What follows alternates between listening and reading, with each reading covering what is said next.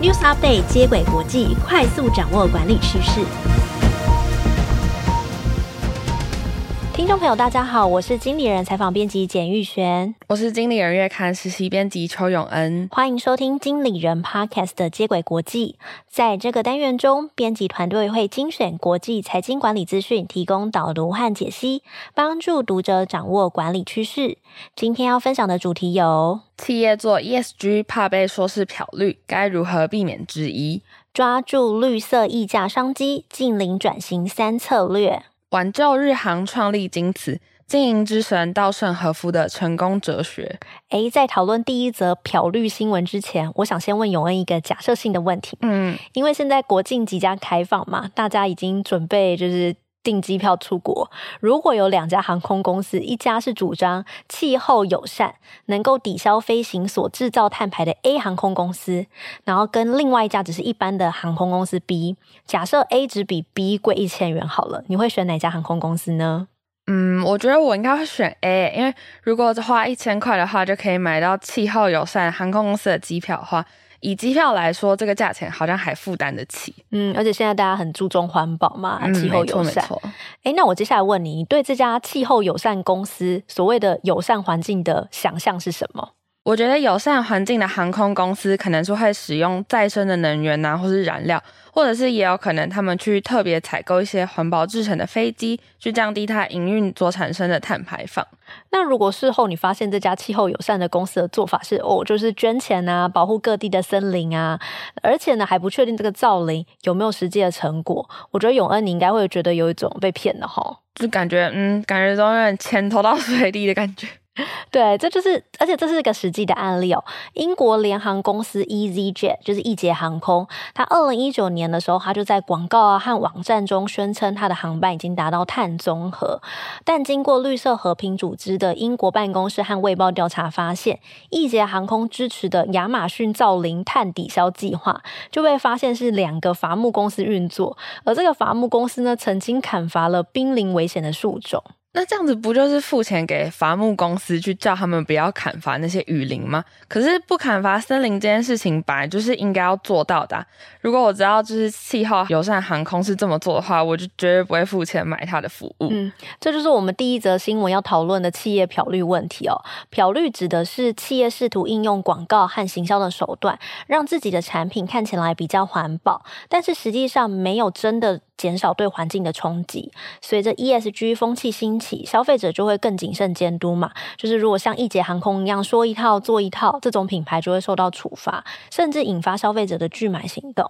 但我觉得，嗯，如果还是站在企业的立场想啊，因为现在的投资市场不是都主张说企业要揭露所有的 ESG 行为嘛？这样子会不会让企业就很容易陷入漂绿的质疑呀？永恩问了一个很关键的问题哦，有些企业并不是故意漂绿，而是他无法一次就做到大众的期待。加拿大行销杂志 Strategy 就举例，可口可乐他用广告宣导消费者回收塑胶瓶，他就被环保人士质疑说他试图淡化塑料的问题，认为可口可乐应该要更积极的推出零废弃啊，减少塑胶瓶的做法。但问题是，每一家企业它要迈向永续的进程并不一样。以罐装饮料为例哦，有些刚开始可能只能从回收塑胶瓶开始做起，因为可能他也没有自己的再生回收工厂啊，或者是也没有厂商愿意帮他生产再生塑胶瓶啊。那有些呢，走比较早，他可能就已经有自己的回收厂在做再生塑胶瓶了。那这样子，企业到底要怎么既宣扬说他们有做 ESG 的行为，但是又不被贴上漂绿的标签呢？这个就会是行销和公关都需要去留意的问题。Strategy 提到两个重点哦，一是企业诚实揭露状况，告知未达标的原因。比方说，Volvo 旗下的电动车品牌吉星的执行长就公开坦承，他的电动车并不环保，因为他还没有达到碳中和的目标。也就是说，产品制造的碳排放量还没有完全的被抵消。同时，吉星也成为电动车界第一个公布旗下产品从原料取得、制造、使用到淘汰的碳排放量。让消费者评估他是否该为这个产品的永续愿景而买单。我觉得这个做法蛮好的，因为大家其实都可能会觉得说电动车就很环保，但是品牌厂他们愿意主动揭露自己的不足，可以帮助他们日后做不到或是被质疑，就先买个保险，也能够向消费者说明自己正在朝环保还有碳中和的路上前进。请大家再给他们一些时间。那第二个可以让企业避免漂绿质疑的做法是什么呢？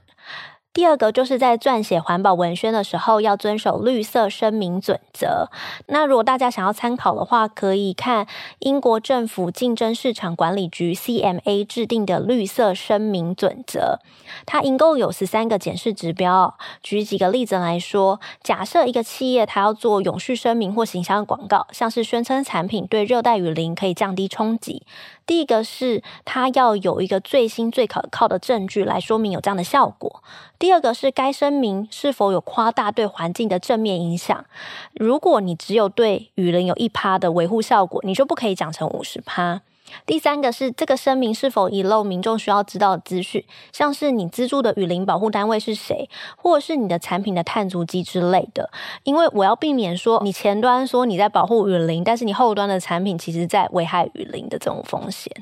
借由绿色声明准则的检视啊，可以帮助企业在传播永续讯息的时候更有信心，也能够避免掉入漂绿的质疑。那么，以上两个避免漂绿质疑的方法，包括了遵守绿色声明准则，还有诚实揭露自己不环保，都提供给企业的公关部门参考。继续这则新闻呢，第二则我们就要来讨论绿色商机。会选择将这则新闻接在漂绿议题之后，是因为投资人还有消费者都越来越重视 ESG，还有环境保护的议题。那企业呢，就必须要顺应这个潮流，将自己转型成更环保的公司，才会有竞争优势。麦肯锡顾问公司估计，目前每年约有六十五趴的资本支出用在高碳排资产，例如燃煤电厂。但这个比例呢，将在二零五零年发生翻转，会有七十趴的资本支出呢被用在低碳排资产，例如太阳能、风能等可再生能源。也就是说，企业面临近零碳排的转型啊。经营者如果在循环材料、再生能源的布局落后同业的话，最后就有可能被迫退出市场。但是布局这些东西最大的问题其实就是钱。直观一点的话，就是使用再生能源的产品和一般产品的成本相比，永续产品的成本会更高，也就是所谓的绿色溢价。但麦肯锡季刊指出，市场呢对非环保产品的需求已经逐渐的疲软，某些绿色产品和服务甚至比传统产品更有利可图，例如再生塑料、肉类替代品、可持续的建筑材料和化学品。利润甚至比一般的产品高出十五到一百五十 percent。那么，企业如果想要加入绿色经济或是投入净零转型，麦肯锡季刊提出哪些建议呢？第一个是改善投资组合。麦肯锡建议公司可以拿一半的利润去投资绿色资产，但是要定期的检视你的投资组合。一旦成长趋缓呢，就可以改尝试其他的领域。举例来说，芬兰有一间石油生产商纳斯特，他们在二零一五年的时候啊，有超过一半的利润是来自高碳排资产。可是呢，到了二零二一年，它却有七成的利润来自可再生的产品。这其中的转变呢，就在于纳斯特有意识的去尝试原料平台，还有绿色炼油技术，并且呢，这个尝试也让公司的市值呢，在六年内增长了一百 percent。第二个方法就是内部创业，打造绿色生意。过去呢，大众都认为说内部创业很难，但是麦肯锡提醒大家，大企业拥有的资产、能力和人脉都是新创公司没有的优势。像价值超过两百亿美元的电动车品牌极星，就是刚刚提到那家公司啦，它就使用母公司 Volvo 的平台和技术制造第一批车型。可见内部创业并不像想象中那么难。第三种策略呢，是企业要从差异化当中找到溢价的利润。企业在衡量客户是否会愿意为了低碳产品多花一点钱的时候啊，可以从两个层面去思考，分别是客户对降低供应链排放的承诺，还有潜在的碳税责任。只要企业掌握客户对再生商品的需求，就可以让再生能源的服务或是材料拥有更高的价格。第四个策略就是供应链转型哦。想脱碳的公司也可以从降低碳排中得到超额的利润。假设全世界都针对企业的超额碳排收取碳费或碳税，我如果是一家需要金属原料的企业，我就会选择采购零碳排的原料，这样反而会降低更多的成本。随着可再生能源的成本降低和碳价上升，企业如果可以早一步的督促自己的供应链近零碳排转型，成本也会越变越低。产品也会更具有价格上的优势。那以上再为听众总结一下麦肯锡提供的四种策略，分别是在投资组合中加入绿色资产，打造绿色生意，从企业自身的特点当中找到溢价利润，最后是着手供应链转型。好了，我们谈了漂绿啊、近零。转型的策略之后，我觉得节目的尾声，我们来一点比较软性的，带大家认识一下日本经营之神稻盛和夫。稻盛和夫在上个月过世，享寿九十岁。他被誉为经营之神，也有人称他为经营之圣。他创立了京瓷和 KDDI 两家世界五百大的公司，更曾经挽救负债高达七兆新台币、濒临破产的日本航空。他也发展了一套独特的阿米巴管理模式。由于稻盛和夫相关的故事很多，所以我们替听众挑选了三则跟经营管理还有工作哲学有关的事迹，介绍给大家。第一则是他独创的阿米巴管理模式。二零零九年的时候，日本政府拜托七十七岁的稻盛和夫去拯救宣告破产的日本航空。隔年呢，他就在不知心的状况下担任了日航的董事长，一直到二零一三年的九月，日航重新上市。在稻盛和夫到了日航之后，他成立了阿米巴组织。因为日航呢，其实是一家员工有将近五万人的巨型国营企业。那你想，这种国营企业组织这么庞大，就很有可能会变得很官僚，或者是员工都会保持着啊少做少错啊，或者是不在乎公司有没有亏钱的心态。阿米巴组织就是让组织变小，每个团队只有七到八个人，它有点类似就是 Amazon 说的两个披萨的就可以喂饱的组织啦。那在这种组织里面的特色就是一个人如果他有没有把分内工作做好，就会很明显。因为如果你没有做好，啊，组织人那么少啊，你的缺点就会暴露嘛。这让基层员工比较有参与感，能够负担起经营者的任务和决策，这是日航能够改革的关键。